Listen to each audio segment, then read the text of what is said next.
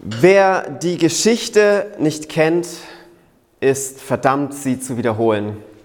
Das ist so ein Sprichwort, vielleicht haben das der eine oder andere von euch schon gehört und ich finde, da steckt auch schon Wahrheit drin. Ich meine, wenn jemand keine Ahnung hat, was schon vor 100, 200, 300, 400 Jahren war, dann ist man geneigt dazu, Fehler zu wiederholen, die da schon passiert sind.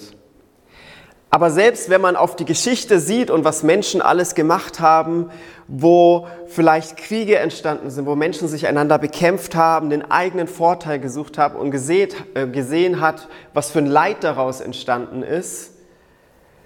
Und selbst wenn man darauf blickt, ist es doch so, dass sich die Geschichte immer wieder wiederholt. Menschen fügen sich trotzdem gegenseitig Leid zu. Und man fragt sich, wie lange soll das so weitergehen? Und manche denken irgendwann oder die Forscher sagen, irgendwann verglüht die Sonne, es wird, die Erde wird unbewohnbar, dann ist dieser Kreislauf endlich vorbei. Aber letztlich ist es doch eine Geschichte ohne wirkliches Ziel. Also was man sich vorstellen kann, wie so ein Kreislauf oder vielleicht eine Spirale, die irgendwie aufs Ende zuläuft und sich die Dinge wiederholen, bis es irgendwann vorbei ist. Aber ohne echtes Ziel zu sein in der Geschichte oder auch im Leben, das ist, finde ich, nichts Schönes, nichts Hoffnungsvolles. Ähm, und ich glaube auch, dass wenn wir aufs persönliche Leben so sehen, dann ist es auch manchmal so bei Menschen, dass sich alles wiederholt dass es ein Kreislauf ist. Zum Beispiel, man geht fünf Tage die Woche auf die Arbeit, um dann zwei Tage oder je nach Arbeitsstelle vielleicht auch nur einen Tag am Wochenende frei zu haben. Und sicherlich gibt es auch gute Etappenziele, nenne ich es mal, also Highlights im Leben, die wir auch genießen können, wie eine Hochzeit, gute Freundschaften, sportliche Erfolge oder auch Erfolge im Job. Und ich finde, das sind auch so coole Zwischenziele, die man hat, aber es ist letztlich kein endgültiges Ziel. Und letztlich wiederholen sich viele Dinge im Leben. Umso älter man wird, umso mehr stellt man das fest. Und man wird älter und älter, bis man dann letztlich stirbt. Und es ist so, als ob man in einem Hamsterrad gefangen wäre. Und ich glaube, heutzutage dreht sich dieses Hamsterrad in einer extrem hohen Geschwindigkeit. Und irgendwann fragt man sich, wo die ganze Zeit geblieben ist.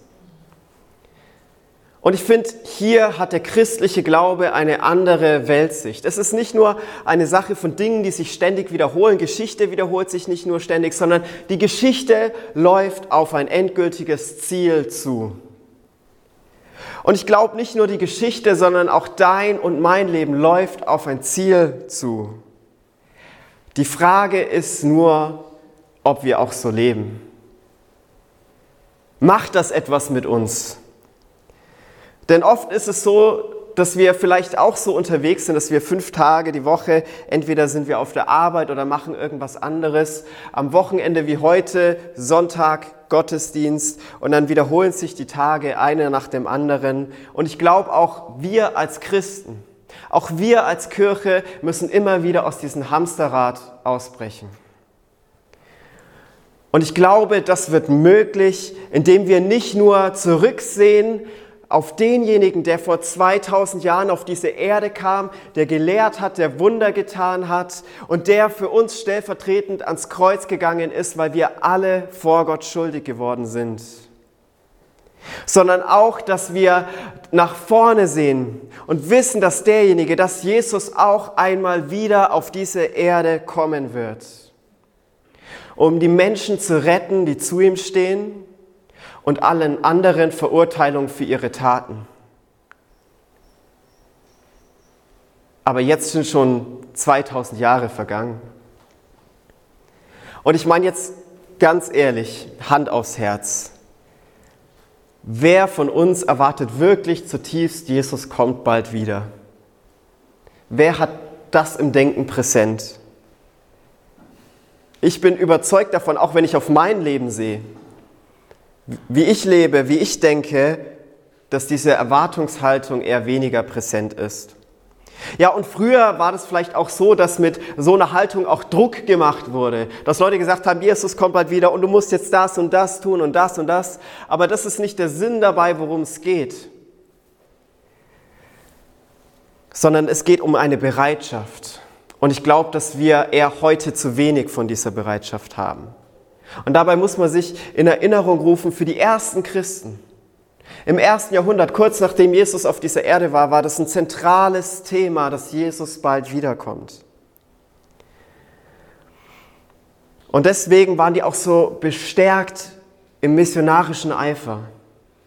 Sie sind rausgegangen, sie haben in dieser Haltung, in dieser Erwartungshaltung gelebt und gedacht, boah, wir müssen allen die gute Nachricht erzählen. Wir müssen raus, wir haben doch nicht so viel Zeit, wir wissen nicht, wann, wann Jesus wiederkommt oder er kommt vielleicht sogar sehr, sehr bald.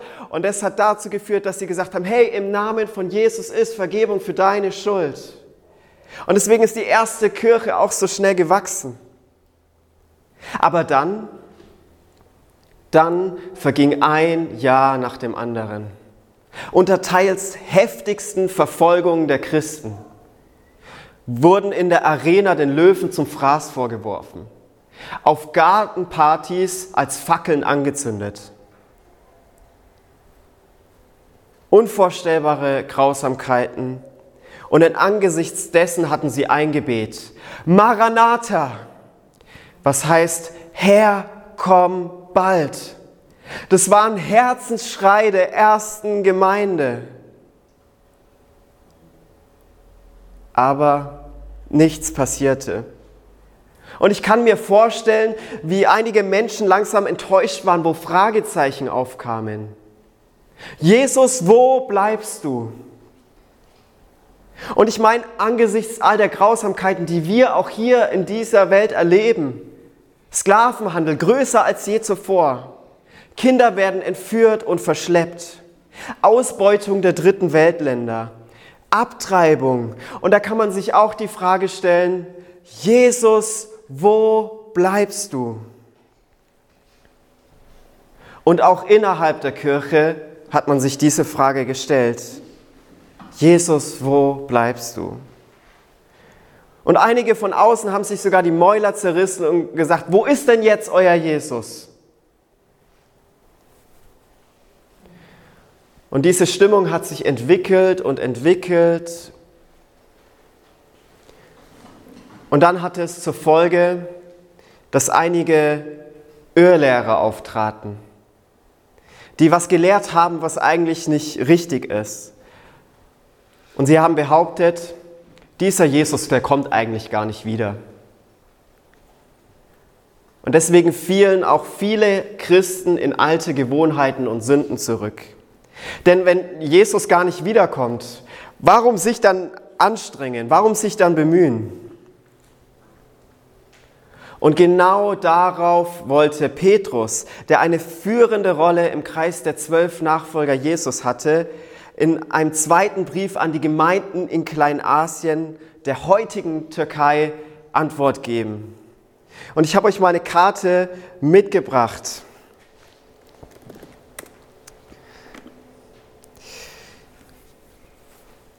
In diesem roten Kreis sieht man so ungefähr die Gemeinden eingekreist, an die Petrus geschrieben hat. Die Gemeinden größtenteils in Kleinasien und dort schreibt er in einem zweiten Brief im dritten Kapitel in den Versen 11 bis 15 folgendes. Da nun dies alles aufgelöst wird, wie sehr solltet ihr euch auszeichnen durch heiligen Wandel und Gottesfurcht, indem ihr das Kommen des Tages Gottes erwartet und ihm entgegeneilt, an welchen die Himmel sich in Glut auflösen und die Elemente vor Hitze zerschmelzen werden. Wir erwarten aber nach seiner Verheißung neue Himmel und eine neue Erde, in denen Gerechtigkeit wohnt. Darum, Geliebte, weil ihr dies erwartet, so seid eifrig darum bemüht, dass ihr als unbefleckt und tadellos vor ihm erfunden werdet in Frieden. Und seht die Langmut unseres Herrn als eure Rettung an. Und ich glaube, dass Gott durch Petrus was zu sagen hat zu uns. Dieser Text, der soll etwas in uns auslösen, etwas bewirken. Und was genau er auslösen soll, das schauen wir uns mal genauer an. Im ersten Vers heißt es, also im Vers 11, da nun dies alles aufgelöst wird. Und hier ist von Himmel und Erde die Rede. Also im Vers 10 zuvor schreibt er nochmal, hey, das wird alles vergehen, letztlich wird es nicht mehr da sein. Und es trifft damit die Aussage, hey, Jesus hat dieser Welt ein Ende gesetzt. Und das sollte auch etwas mit uns machen, mit uns als Christen, aber auch mit uns als Menschen allgemein. Das sollte Einfluss auf unser Leben haben. Und Petrus nennt hier zwei Dinge. Das erste ist, heilig zu leben, einen heiligen Lebenswandel zu haben. Und das zweite ist Gottesfurcht. Und bei Gottesfurcht ist davon nicht die Rede, dass man Angst vor Gott hat, zumindest nicht, wenn man in Christus ist, weil man dann mit Gott Frieden hat, sondern es bedeutet, eine Ehrfurcht vor Gott zu haben, einen Respekt weil er der Chef dieser Welt ist. Wenn wir verstehen, dass er bald auf diese Erde kommt, dann sollte das Einfluss auf uns im Hier und Jetzt haben. Und ich glaube, wir brauchen immer wieder neu diesen Respekt vor Gott, weil ehrlicherweise manchmal verhalten wir uns nicht wirklich wie Nachfolger Jesu. Wir alle haben irgendwo unsere Fehler, Schwachheiten, Dinge, die wir falsch machen. Und ich glaube, wenn wir das im Denken präsent haben, dann, dann macht es was mit uns. Hey, wir sollten das Evangelium ohne Scham predigen. Seinen Auftrag jeden Tag ernst nehmen. Unsere Feinde lieben, uns von Sünde fernhalten und unser Leben hingeben, wie er sein Leben hingegeben hat. Und der Schlüssel dafür, dass es möglich ist, damit wir darin leben können, ist eine Erwartungshaltung. Denn ich weiß nicht, wie es bei euch auf der Arbeit war oder auf der Arbeit ist, aber bei mir war das so in der Radiologie. Ich saß an meinem Arbeitsplatz, habe meine Arbeit gemacht und, sage ich mal, die Ärzte oder Ärztin, mein Vorgesetzter saß gleich im Nebenraum. Da war, keine Ahnung, was waren das, zwei Meter. Und wenn du weißt, dass dein Vorgesetzter da ist, dann passt du wirklich drauf auf, wie du arbeitest.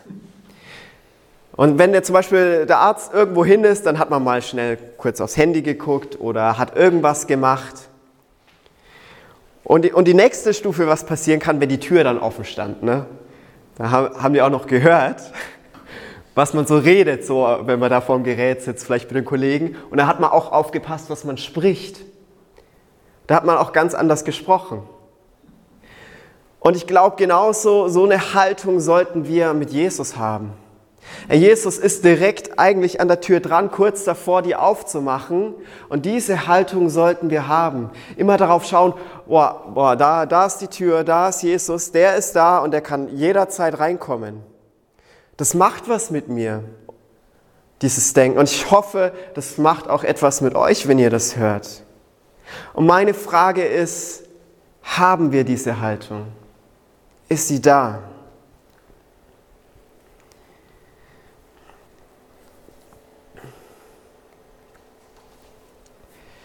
Und es geht darum, zu erwarten, aber mehr noch sogar dem Ganzen entgegenzueilen. Und ich weiß nicht, was ihr für eine Vorstellung habt, wenn ihr dieses Wort entgegeneilen hört. Also um wieder dieses Bild aufzugreifen von der Arbeit, wenn da die Tür ist und da sitzt der Chef drin, dann bin ich so, oh Mann, ich will eigentlich, dass, dass, dass der Chef jetzt reinkommt. Ich weiß, da könnte jederzeit reinkommen, aber ich will sogar entgegeneilen, vielleicht sogar aktiv Schritte drauf zugehen. Und was Petrus hier ausdrücken möchte mit diesem Wort ist eigentlich, dass diese Haltung, diese Erwartungshaltung nicht nur was Passives ist, ja, ne, jetzt warten wir mal, bis der Herr wiederkommt, und da gibt es ja solche, manche Gemeinden, die sind so unterwegs, ne? Also, ne, wir heiligen uns schön und wir warten jetzt. Aber Petrus spricht hier von was Aktivem, entgegeneilen, was tun. Und dass Jesus wiederkommt, es sollte etwas mit uns machen. Und an diesem Tag, wenn Jesus die Tür aufmacht und wieder auf seine Erde kommt, hey, dann wird die ganze Welt auf den Kopf gestellt.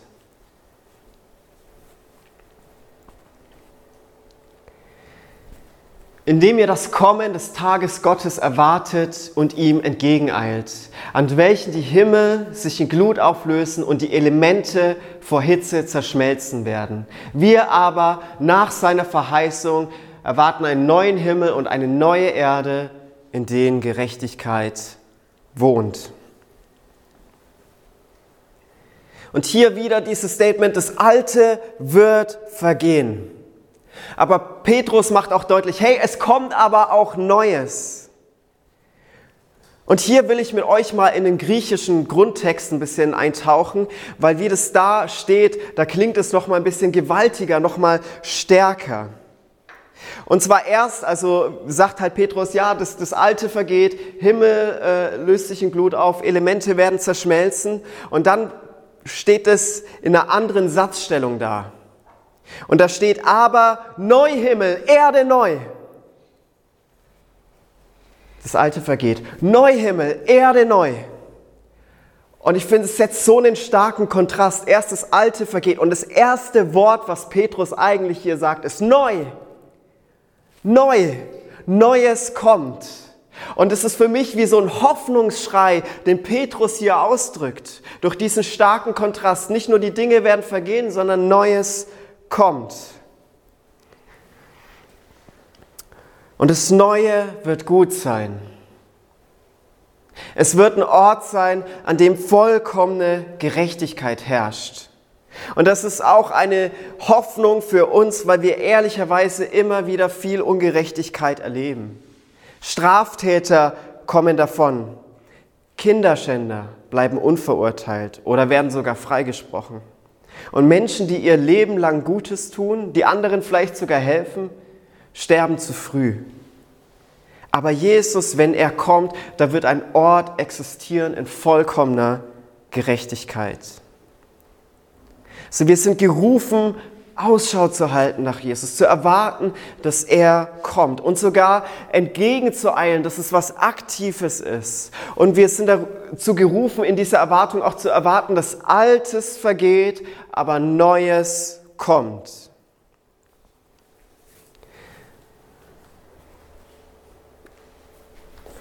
Und jetzt wiederholt eigentlich Petrus in anderen Worten nochmal das, was er eigentlich schon gesagt hat.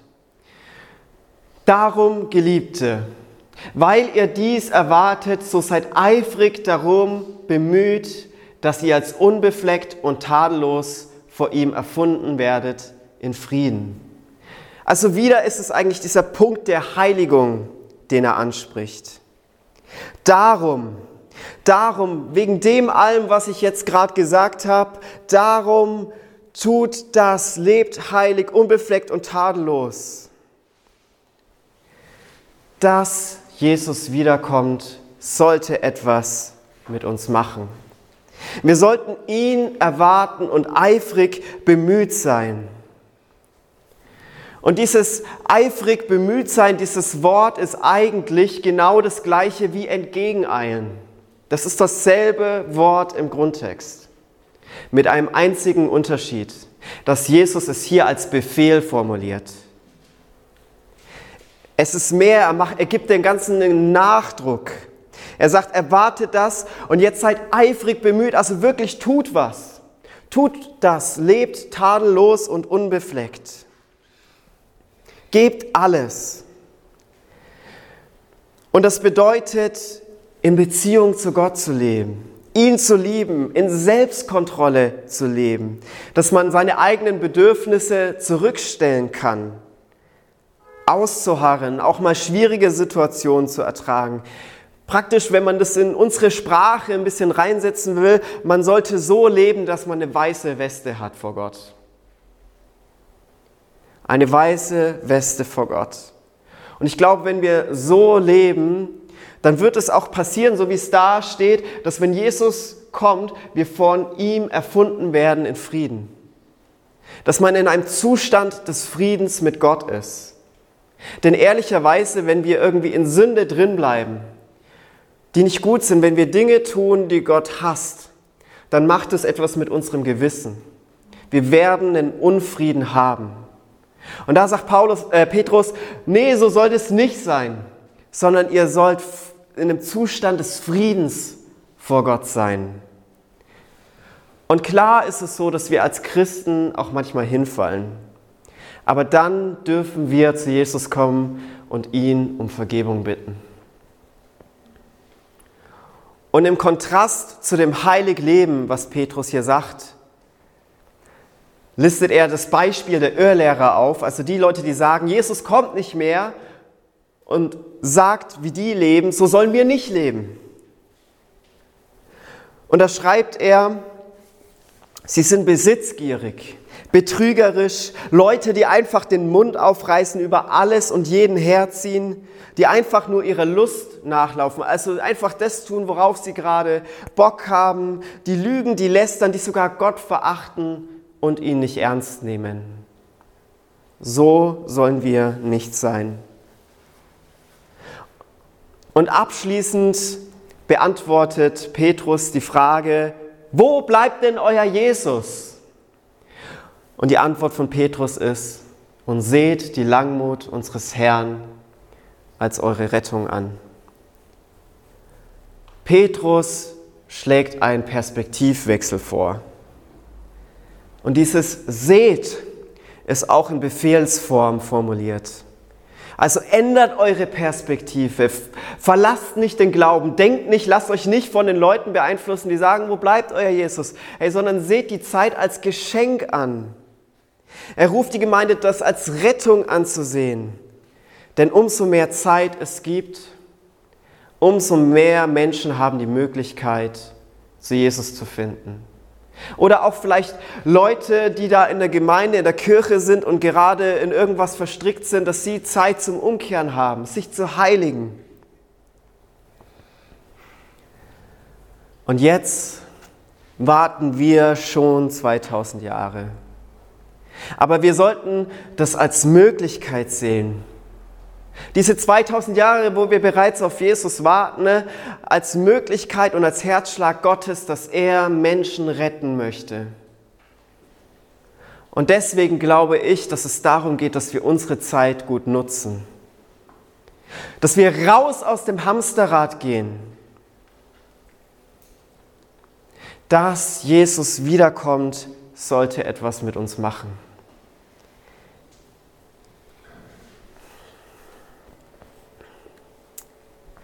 Es geht darum, dass wir ihn jederzeit erwarten. Wir sollen ihm aktiv entgegeneilen und die Zeit, die wir haben, als Geschenk ansehen. Dass er wiederkommt, sollte etwas mit uns machen. Heute an diesem Tag und auch in allen weiteren Tagen. Und ich glaube, Gott möchte diese Haltung ganz neu in uns wecken. Da hat das Wort Gottes uns etwas zu sagen. Jeden von uns. In Deutschland und aber auch darüber hinaus. Denn Jesus ist nicht nur der Gekreuzigte, der für unsere Schuld gestorben ist, sondern ist auch der König, der einmal wiederkommen wird, um sein Königreich aufzurichten. Und meine Frage an uns an dich und mich heute ist, erwarten wir sein Kommen? Macht das etwas mit unserem Leben, wenn wir so einen Text lesen? Und ich glaube, es sollte etwas in uns auslösen. Es sollte in uns auslösen, dass wir mit Eifer und mit Kraft die Hoffnung teilen, die wir in uns haben. Es sollte in uns auslösen, dass wir unsere Sünde ablegen, alte und schlechte Gewohnheiten, die Gott nicht in unserem Leben haben möchte. Und es sollte in uns auslösen, dass wir uns Jesus völlig hingeben, so wie er sich am Kreuz für uns hingegeben hat. Und ich möchte uns einladen, dass wir da umkehren, wo wir nicht im Willen Gottes unterwegs sind. Dass wir ganz neu sagen, Jesus, gebrauche mich in dieser Welt. Und lasst uns jetzt nochmal gemeinsam eine Gebetszeit haben. Und ich weiß, es ist jetzt schon ein langer Gottesdienst. Aber einfach mal, ich möchte euch einen Gedanken für die Gebetszeit mitgeben. Mehr nicht. Der Gedanke, Jesus kommt wieder. Und bewegt es einfach im Gebet. Ihr dürft laut leise beten. Ich glaube, das ist wichtig, dass der Heilige Geist diese Haltung neu in uns weckt, damit wir ein geheiligtes Leben für Jesus leben.